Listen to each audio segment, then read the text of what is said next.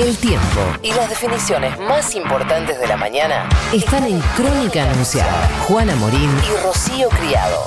Futuro.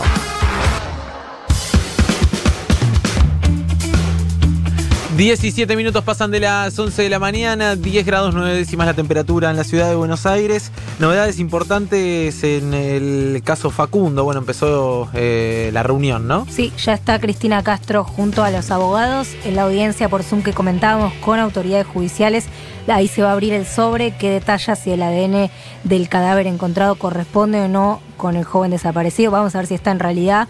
Eh, bueno, y oportunamente lo va a anunciar la Comisión Provincial por la Memoria en sus redes, si estamos atentos, por supuesto. Muy bien, excelente, Polita. Vamos a estar atentos, por supuesto, a las novedades. Em, les decíamos antes que eh, Leandro Raduazo, nuestro productor, levantó a un diputado nacional que estaba, eh, que se acostó como a las 7 de la mañana. Bueno, habla mucho de Raduazo, ¿no? Eh, es el señor Eduardo Valdés, diputado de Frente de Todos, que se quedó despierto porque ya lo, despertamos nosotros y tiene la amabilidad de atendernos. Eduardo, muy buenos días. Juana Morín, Poli Sabates en Futurock, te saludamos. ¿Cómo estás? Un gusto, ¿cómo les va? Te habías acostado y te levantó el productor, ¿es así? No tienen no tienen perdón de Dios. Pero bueno, ¿qué va a ser? Peor es lo que pasamos ayer, la claro. Exactamente. Bueno, contanos eh, un poco, ¿qué, ¿qué, te pareció todo lo que sucedió ayer?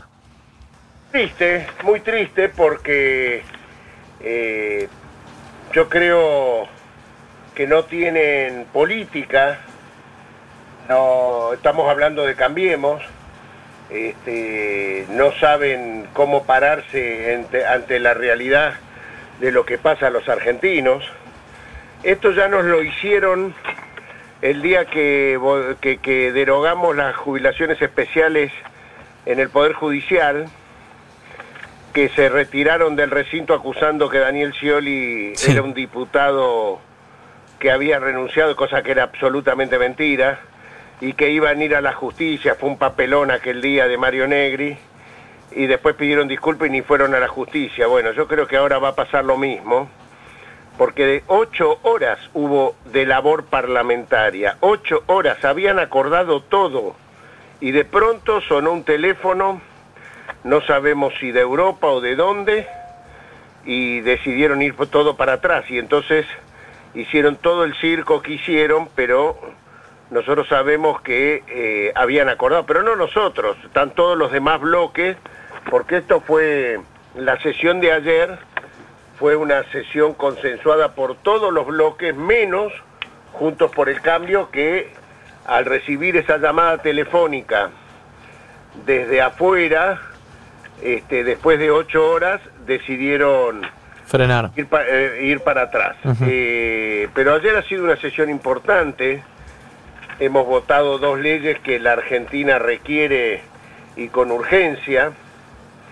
Eh, la ley de apoyo al turismo, a la gastronomía, este, por el cual el, gobierno, el Estado Nacional va a invertir este, cerca de 70 mil millones. ¿eh?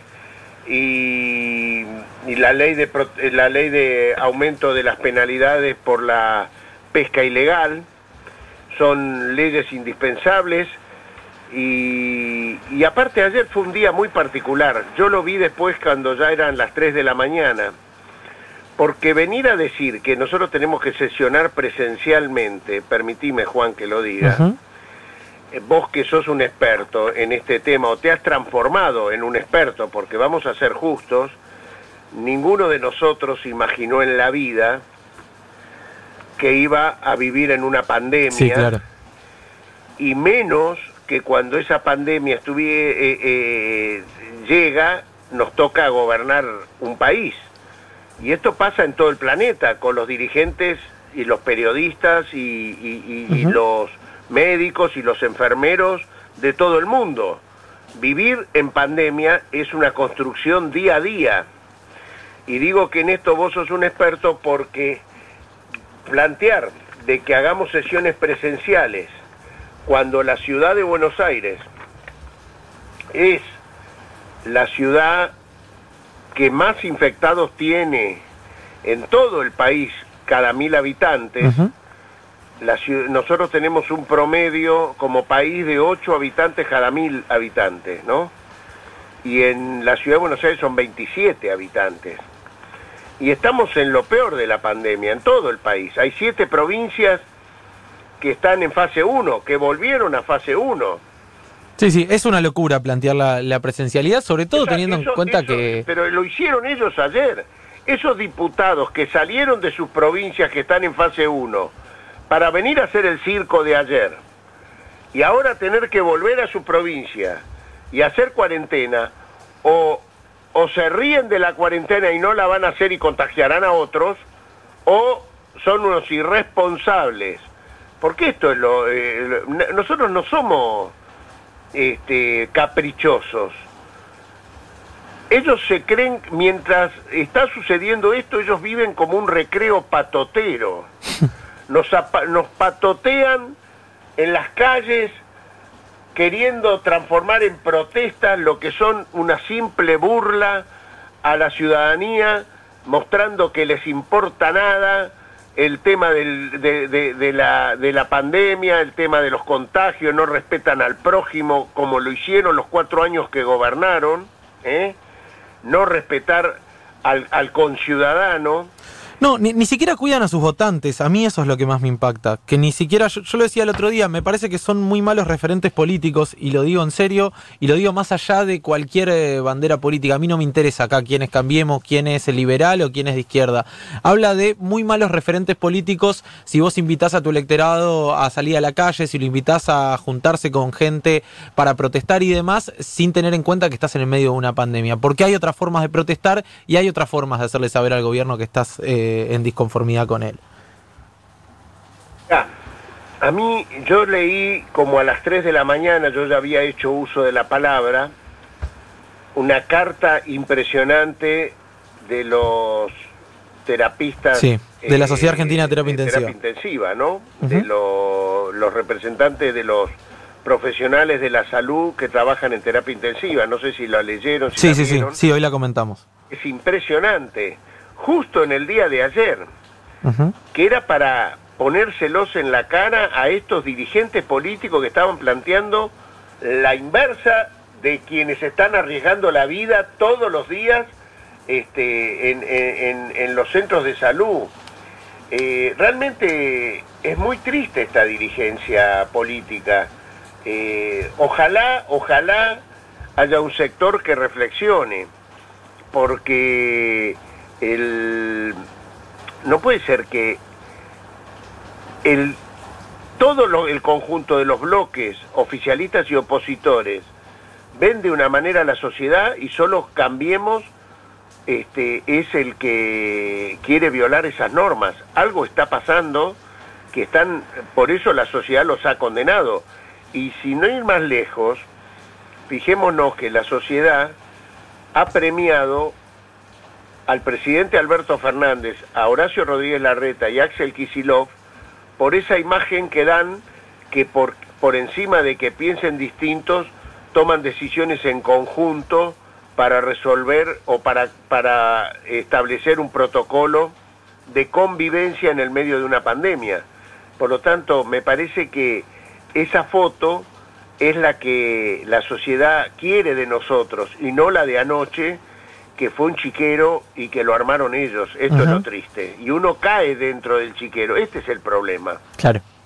Eduardo, decís recién, Pablo Sabates te saluda, buenos días. Decís, eh, bueno, en el medio de una pandemia, justo hablábamos fuera del aire de eso, si esto sucede en pandemia donde no hay ningún, ni siquiera un tipo de límite para resguardar la salud, algo tan básico, ¿cómo te imaginás eh, los años que vienen, no? ¿Cómo, ¿Cómo se puede pensar en gobernar con este sector que evidentemente va a estar desatado lo que resta del mandato, ¿no? Los que lideraron la decisión de ayer, sin lugar a dudas, tienen una negación de la realidad política, de la realidad social de la Argentina. Desprecian a los más vulnerables, desprecian el resultado electoral de octubre del año pasado. Este, si fuera por ellos, son felices. Es más, a algunos se les escapa la tortuga, son felices de plantear una desestabilización institucional para quien gobierna en el día de hoy. Eh, se les escapa y, se lo, dicen de vez en cuando. Entonces, eh, pero yo creo en, la mayoría de esa dirigencia que va a reflexionar. Yo creo que eh, ojalá que este sea el último exabrupto de quienes tomaron, lideraron esta decisión de anoche. Ajá. Em, Eduardo, te hago la última y te agradezco por eh, quedarte despierto y tomarte un rato para charlar con nosotros. Em, ayer Elisa Carrió eh, dijo, voy a leer textualmente, le mandé a decir al Papa que si él generó esto, que pare. ¿Entendés algo de eso? ¿De qué ¿A qué se podía referir? Pues yo no lo entendí, la verdad. No, no, no, no entendí nada y prefiero no entenderlo. Está bien. ¿Pero la escuchaste a Carrió? No, no, no, la leí, leí algo anoche, sí, sí, leí algo anoche, pero prefiero no entenderlo. También vi que, que le había amenazado a Sergio Massa de hacer una, una acción judicial. De... Por traición a la patria. Ustedes buscan en internet, les voy a regalar una perlita. Ustedes buscan en internet, van a ver, inclusive yo escribí una nota ya por el 2004, 2005, creo 2006. Carrió denunció por alta traición a la patria a Patricia Bullrich. En el año 2002, febrero del 2002, eh, Elisa Carrió denunció ante los tribunales y cayó en la causa en, la, en el juez Canicova Corral eh, por alta traición a la patria. O sea... ¿Por qué temas? ¿Te acordás? Sí, fue porque eh, el megacanje. Ella denuncia a todo el gabinete de, de la Rúa ah. y no la incluyen a Patricia Bullrich. Esa denuncia es Carrió, Mario Cafiero o Caña.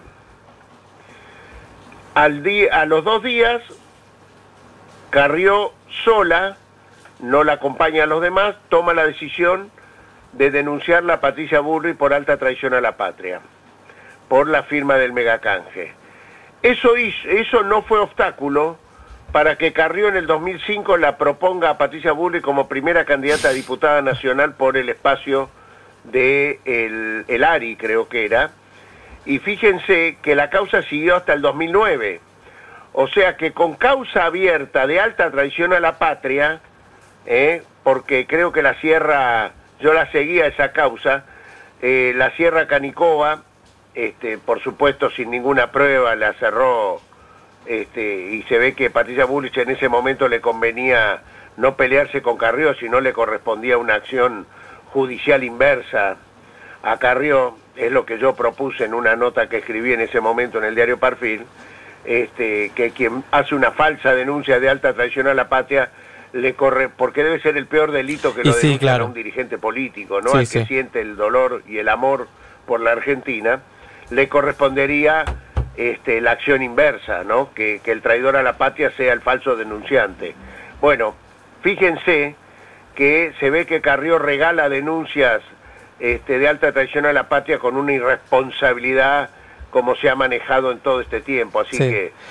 me, das una buena punta para. Está bueno hacer un informe sobre las denuncias de traición a la patria que hizo Elisa Carrillo a lo largo de los últimos 20 años, porque creo que hay cosas eh, entretenidas. ¿Y cuál es el destino también de esas denuncias que muchas veces, eh, bueno, forman parte de la reforma judicial que necesitamos, ¿no? La cantidad de recursos que gastamos en la judicialización constante de la política.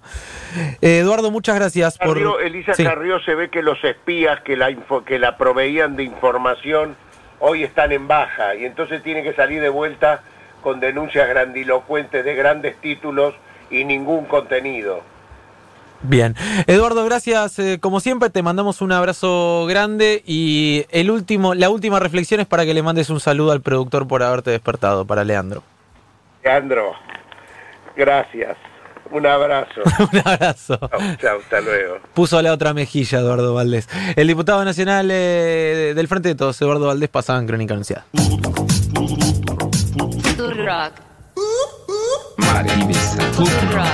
Sexo Ibiza. Rock.